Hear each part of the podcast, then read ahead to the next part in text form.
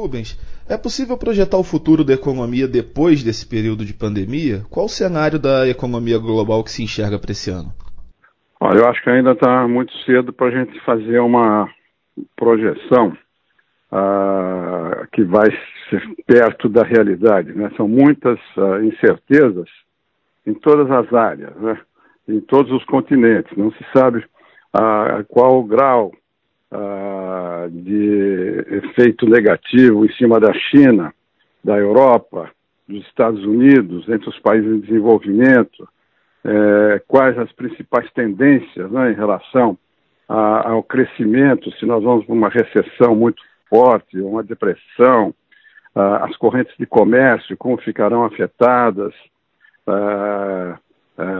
qual vai ser a, a, reação dos países, se é de fechamento, ou, ou com uma, um nacionalismo muito grande, ou a globalização vai continuar atenuada aqui e ali, enfim, são muitas incertezas para a gente eh, fazer uma, uma, uma, projeção agora, porque nós estamos, eh, no mundo inteiro, nós estamos na segunda fase. O Brasil está ainda na primeira, partindo para a segunda fase dessa crise pandêmica. É só na terceira fase, que é a fase da recuperação, é que nós vamos começar a ver as tendências futuras. Eu, pessoalmente, acho que não vai haver grandes mudanças, vai haver ajustes iniciais uh, com grandes dificuldades, né, por causa da recessão interna, recessão global, a queda do comércio, uh, um, um, algumas tendências restri eh, restritivas de alguns países, sobretudo países uh, produtos sensíveis, como produtos alimentares, enfim, Uh, mas, a, mas a tendência a, a, a fazer uma, uma, projeção sobre como vai emergir o mundo depois da pandemia, da pandemia eu acho meio difícil agora. Perfeito. E qual a situação de hoje quando a gente analisa a economia global? Porque alguns países estão começando a tentar abrir economia, né?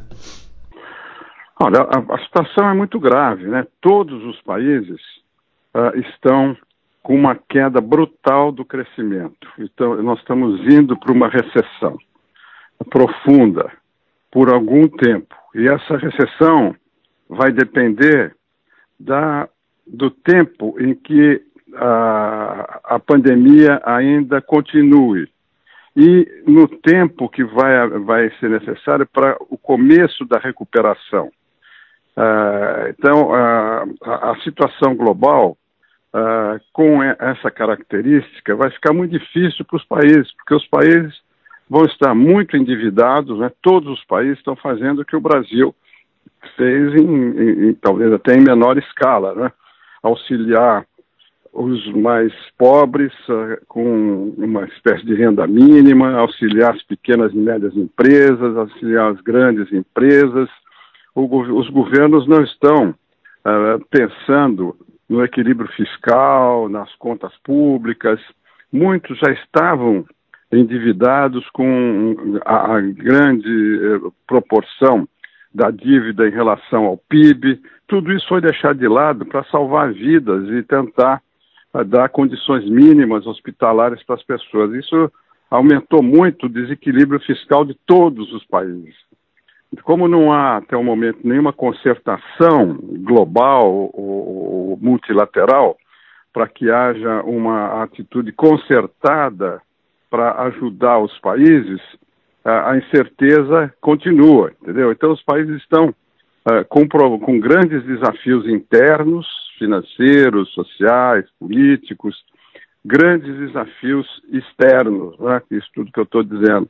Então, é, é, é difícil a gente prever também como, a, qual a rapidez da recuperação dos países. Eu, pessoalmente, acho que uh, os países que sairão melhor dessa crise são os países que tomaram medidas adequadas para preparar o retorno, né, a reconstrução do país. As medidas internas que criem a, a base para as mudanças que vão ser necessárias. E o que já é possível prever de mudança é, nas relações comerciais entre os países após esse período? Olha, tem várias incógnitas aí também. Né? A primeira é a relação entre a China e os Estados Unidos. A gente não sabe o grau de atrito que vai haver, se vai diminuir, se vai aumentar, os acordos que eles fizeram na área comercial, se vão ser cumpridos, se não vão ser cumpridos. Uh, isso, está, isso cria um ambiente de incerteza no comércio internacional. O segundo aspecto na área de comércio internacional é saber até que ponto as cadeias de valor agregado vão ficar afetadas. Hoje a China uh, uh, engloba ou, ou, contém uma grande parte dessas cadeias de valor agregado, por, porque a China se transformou no grande produtor industrial global. E nós estamos vendo os problemas que foram criados né, no, no, em equipamentos de medicina, máscaras, respiradores, tudo isso é feito na China. Ah, vai, deve haver uma tendência de descentralização, né, que os americanos estão chamando de decoupling. Mas a, a, como vai ser feito isso? É possível ser feito isso? Qual é o grau de mudança sobre isso? Um terceiro aspecto que pode acontecer são medidas restritivas tomadas pelos países, tanto na área da oferta quanto na área da, da demanda. Nós já vimos, por exemplo, a Ucrânia e a Rússia uh, cortando o suprimento de trigo para o exterior. Fixaram um limite e não vendem trigo para o exterior acima daquele limite. Outros países, uh, do lado da demanda, uh, vão impor condições muito drásticas de saudabilidade sanitárias. eu acho que vai haver um problema sério, uma atenção no, no começo, sobre, por exemplo, na questão de alimentos. Né? A FAO tem um relatório mostrando isso, como eu disse, dos dois lados, do lado da demanda e do lado da oferta. Uh, você tem um quarto elemento de incerteza no comércio internacional, uh, que como vai ficar a, a, Organização Mundial de Comércio, que foi totalmente esvaziada, as projeções feitas pelo Banco Mundial, pelo, pela OCDE, pelo, pela OMC, mostram que o comércio ah, internacional vai cair muito, 3, 4%. Ah, vai cair mais do que a própria produção global.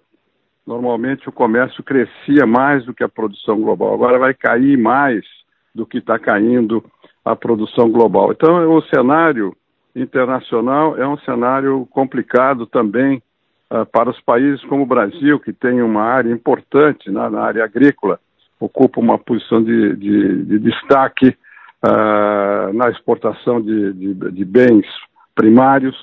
Uh, pode haver alguma tensão nessa área. Então, eu acho que são, são muitas incertezas Uh, sem falar, por último, sem falar na questão do dólar, né, da oscilação do dólar. E a China agora está criando uma moeda escritural para substituir o dólar. Tem mais essa, essa, uh, esse aspecto novo uh, que a gente não sabe como vai evoluir. Então, é um quadro muito complexo, que abrange muitos aspectos e que vai exigir dos países um planejamento uh, o, mais, uh, o, o, o, mais rápido possível depois da fase 1, né, da, da fase de combate à doença, preservação da vida, a, a melhoria das condições hospitalares. A fase 2, que é essa que nós estamos querendo entrar e com dificuldade, que é o fim do isolamento. Quando nós começarmos a examinar a terceira fase, Aí que vai ser muito importante as definições que cada país vai tomar para responder os desafios internos e os desafios externos. E o conceito de globalização sai enfraquecido desse processo? Como fica a geopolítica após essa crise? Olha, eu acho que, em termos de geopolítica, eu mencionei não é, a, rivalidade entre os Estados Unidos e a China, que é o elemento mais importante. Né? Uh, é incerto o que vai acontecer. Eu acho que essa rivalidade geopolítica está aí para ficar. Isso é, não é apenas uma disputa comercial, é uma disputa tecnológica, uma disputa agora em torno do, da própria pandemia e é uma disputa pela hegemonia dos países no século no século 21. Quer dizer, uh, os Estados Unidos estão uh, procurando conter o crescimento e, e, e, o poderio da China. Uh, era diferente da Guerra Fria com a União Soviética, que havia outros componentes. Agora não é um componente bélico, não é armado, é um componente de disputa comercial, tecnológica, de supremacia nesse, nesse novo mundo. Em relação à, à globalização, uh, eu, eu acho, já disse que não, não acho que vai haver grandes modificações, vai haver ajustes, mas a globalização financeira, a globalização comercial já está aí, está aí, vai ter qualificações, vai ter uh, pequenas mudanças com essa questão da, do decoupling, uh, mas não vai haver uma, uma mudança muito grande. Uh, eu acho que a, a, eleição nos Estados Unidos, se o Joe Biden ganhar do Donald Trump, o que nós estamos chamando aqui de globalização pode ter um efeito muito maior porque os Estados Unidos voltariam a participar uh, dos assuntos globais, dos assuntos das relações internacionais, dos organismos multilaterais. Porque hoje, com o Trump, os Estados Unidos se isolaram, saíram, esvaziaram a OMC, esvaziaram a Organização Mundial de Comércio e preferem a relação bilateral.